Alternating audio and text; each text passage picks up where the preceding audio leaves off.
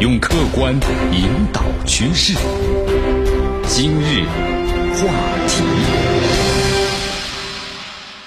这里是今日话题。大家好，我是江南。世界卫生组织宣布呀，疫情构成的国际公共卫生紧急事件会对中国造成什么影响？谭德赛表示呢，目前没有必要呢，会采取对国际旅行包括贸易进干扰的措施。所有的决策呀，都应该是基于呢证据，而且有持续性的。同时，现在啊，中国的防疫做得非常出色，那么世界卫生组织呢，更不会惩罚中国，也不会建议啊，并且反对任何针对中国的旅行、贸易等等限制的措施。在今天呢，大家都比较关注一件事啊，这就是世界卫生组织最终还是宣布，那么中国武汉的新型冠状病毒的肺炎为国际公共的卫生紧急事件，因为这个事从昨天晚上就开始了，对吧？昨天晚上呢，世界卫生组织呢召开了紧急会议。那么最终还是宣布了，这个疫情构成了国际公共的卫生紧急事件。那么大家可能会担心啊，这样的话会对中国的经济是不是有很大的影响？其实不过呢，从这个世界卫生组织官方的网站，包括呢社交账号上发布内容来看，总干事谭德赛在宣布疫情构成是国际公共卫生紧急事件同时，还在反反复复的呢强调一件事，就是世界卫生组织啊做出这个决定。绝不是对中国没有信心，而是呢恰恰相反。谭德赛认为呢，中国为疫情的防控做出的努力，尤其是中国的防控措施是前所未有的。他甚至表示，中国为其他国家的防控呢设置了一个新的标准。但是咱们话说回来啊，既然谭德赛呢给予了中国的评价这么高，但是为什么还是要宣布新型的冠状病毒的疫情它构成了国际公共卫生紧急事件呢？谭德赛的说法是，如果这种传染病的传播到其他国家，尤其是公共卫生系统呢更弱的国家，其破坏呢是不可预测的。所以他说了，我们必须要行动起来，帮助其他国家来应对这种可能性。所以谭德赛呢表示，出于这个原因啊，他们决定宣布，新冠状病毒的疫情呢构成了国际公共紧急卫生事件。但是在此他特别强调，不是因为呢中国发生一切，而是因为其他国家在发生的事情。那么，至于宣布疫情构成国际公共卫生紧急事件会对中国造成什么影响呢？谭德赛表示啊，目前呢没有要采取会对国际旅行包括贸易进行干扰的措施，所有的决策呢都是应该基于证据而且有持续性的。中国的防疫做得很出色，世界卫生组织也不会呢惩罚中国，更不会建议并且反对任何针对中国的旅行、贸易等等限制措施。他还特别谈到了，他说，如果有的国家对中国采取了超过限度的措施，世界卫生组织呢是可以对这种国家问责的。那么这样一来呢，就可以确保各国的决定啊都是基于证据平衡的做出，既不过紧，也呢不过松。另外呢，谭德赛呢还呼吁啊各国共享的信息和合作，加速呢对疫苗、包括疗法还有诊断办法的研发，对抗的谣言和虚假的信息。同时也呼吁各国呀调动资源去发现、隔离和治疗，以及呢。阻止疫情的传播。那么在今天呢，江南也注意到了有一些特别呀耸人听闻的截图正在呢微博还有微信上传播，就宣称啊，如果中国被认定为是疫区，那么影响呢持续将可能连续三年，中国经济将遭受呢沉重的打击。那么事情真的是这样吗？其实这和实际情况啊真的是相距甚远。那么接下来江南呢从几个方面为大家分析一下，那么这件事呢究竟如何？那么，首先为大家分析的就是国际公共卫生紧急事件呢，它究竟是什么？国际公共卫生紧急事件，它是由世界卫生组织下的紧急情况委员会根据呢国际的卫生条例所发出的一份呢正式的声明，来判断一项的卫生事件它是不是对其他的国家的公共卫生构成了威胁，那么并需要呢国际社会协调一致来采取应对的措施。而且给出的临时建议啊，有效期呢也不是三年，而是三个月。三个月之后就自动失效了。这意味着什么？意味着每三个月啊就会进行一次呢重新的评估。国际公共卫生紧急事件，那么它的判断的标准到底是什么？判断一项疫情是不是达到了国际公共的卫生紧急事件，主要呢有三点：情况呢很严重、突然、不寻常或意外，这是第一；第二是公共卫生影响超出了。受影响国家的边界，这是其二；第三是可能需要立即采取呢国际行动，是第三。对于这次呢从武汉所爆发的新型冠状病毒肺炎是不是构成国际公共卫生紧急事件，国际公共卫生紧急事件最关键的因素啊，就是其在中国境外，也就在国外，有没有出现人传染人的传播。那么这次重启了紧急会议的讨论，很有可能受到了国内最近疫情啊增长数据的影响。你看，在德国还有越南、日本案例，已经是出现了人传人的趋势。不可否认，一旦世界卫生组织就是发布了公共卫生事件的相关的风险和决定，那么全球一百九十六个成员国都有义务响应。目前对中国啊进行限制的国家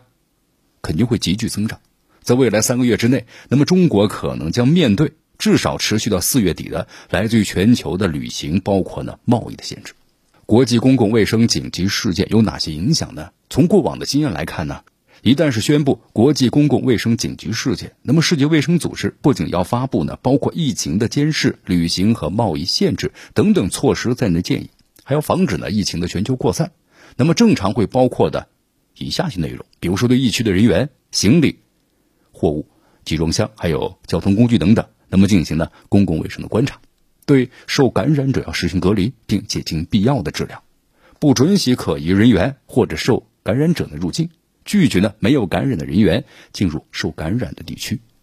对行李、货物还有集装箱、交通工具啊实行了隔离或检疫。在缔约国管辖的机场过境的飞机，可以限制飞机呢停靠在机场的特定区域，不得上下人员和装卸货。如果入境的口岸呢不具备相关的卫生能力，缔约国呢可以命令船舶或者飞机在自担风险的情况之下驶往呢其他的入境口岸。旅行者和交通工具的运营者应当填写有关的卫生文件，比如疫苗接种，还有海事健康的申请报单等等。那么简单来说呀，就是旅行和运输的成本你是大幅增加了。比如说要取消或者缩减的飞往疫区的航班，发布旅行警告，并从疫区呢撤侨，增加了从疫区的入境人员的旅行的限制。那么可能对于企业来说呀，由于各国限制人员到疫区，能够接待的游客的数量肯定会大幅的下降。旅游的相关产业将遭受的重创，而从疫区出口的货物也将面临的更加严格的检查或者是检疫，那么成本就大幅增加了，市场的竞争力肯定会大大的降低。那是不是以上这些就意味着被宣布为是国际公共卫生紧急事件状态下的疫区国家，那么对这个国家的经济造成严重打击呢？那么首先，咱们来先看一下历史上的国际公共紧急卫生事件。那么历史上有几次呢？国际公共紧急卫生事件呢，是二零零五年国际卫生条例呢颁布之后存在的，至今啊不过是十五年的时间。到目前为止的话呢，一共是有五次的事件被划归此例。二零零九年甲型的 H1N1 的流感，从四月份开始，甲型的 H1N1 这流感呢开始在墨西哥爆发了，随后啊这个疫情呢迅速蔓延到了中国乃至呢全球，那么成了国际公共啊紧急卫生事件的第一次事件。这流感疫情估计啊，对墨西哥的旅游经济造成了五十亿美元的损失。那么在坎昆，疫情呢使游轮取消停靠这个港口，二十二家酒店呢暂停营业了，导致一万多名的服务生、厨师还有客服人员和其他的酒店的员工被迫休假。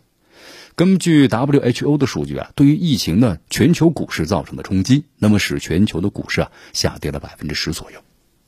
二零一四年的西非的埃博拉。两年时间呢，由这埃博拉的疫情所引发的经济损失啊，高达是三百二十亿美元。西非地区的铁矿还有金矿丰富，西方很多国家呀，矿业集团在西非都设立了分公司。但由于这次呀是疫情的肆虐，为了防止扩散，除了几条重要的边境通道之外，其他通道啊都被政府关闭了。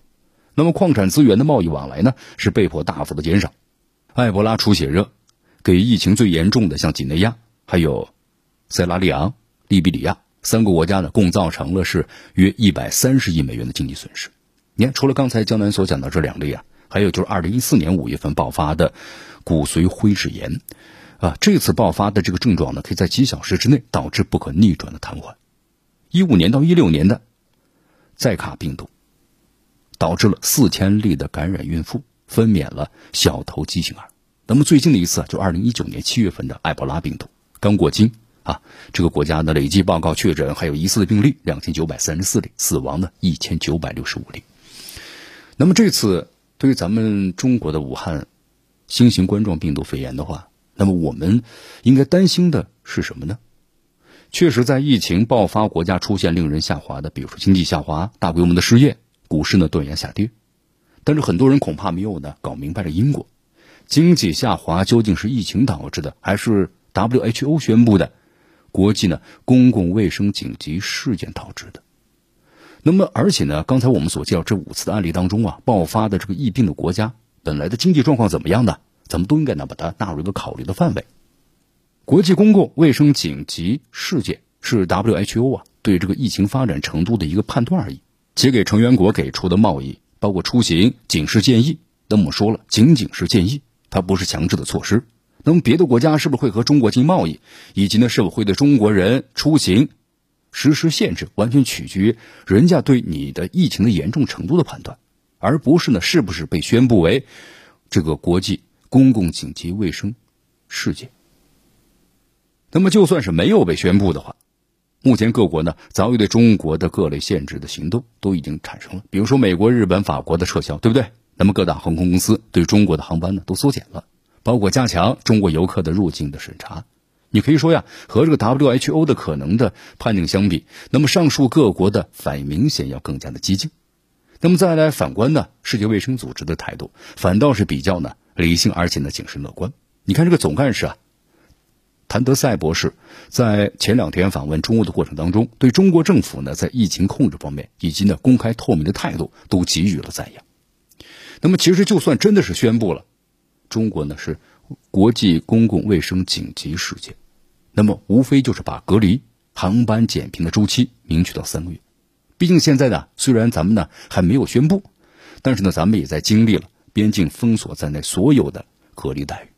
向世界卫生组织呢，最多也就是一系列的建议，并不是成员国呢必须要强制执行。相信一旦疫情啊情况有所好转了，咱们可以随时呢重新解锁和各国的合作。其实江南觉得呀，即将面临的春运的复工潮，才是咱们现在面前的可能最大的挑战了。你看，不同的省市公司啊，都给出了不同的复工、隔离、居家工作的建议，但是一次次被延长的假期啊，和受疫情影响的全民的这么一个负面情绪。这才是下一步经济的最大威胁。你看春节假期的旅游、餐饮，对吧？还有娱乐，GDP 的那都肉眼可见的萧条啊！电影呢全部撤档了，很多行业并不能够期待疫情之后呢报复性的消费来满足。你看，光是这段的时间的歇业啊，就让一些中小型的实体公司可能就面临个租金啊、人力成本的巨大的现金流的压力了。二零二零年呢，这个开年让人忍不住呢有重启的冲动，但是呢，也正如春节本身的含义一样啊。这深冬恰是春之时，我们希望疫情过去之后啊，能有一个灿烂的春天。毕竟呢，你看这么多一线的医护人员在奋战，有这么多的爱心人士在出钱出力，所以我们相信咱们都能够呢走过这段阴霾，最终赢得抗击疫情战役的胜利。用常识解读新闻，用客观引导趋势。今日话题。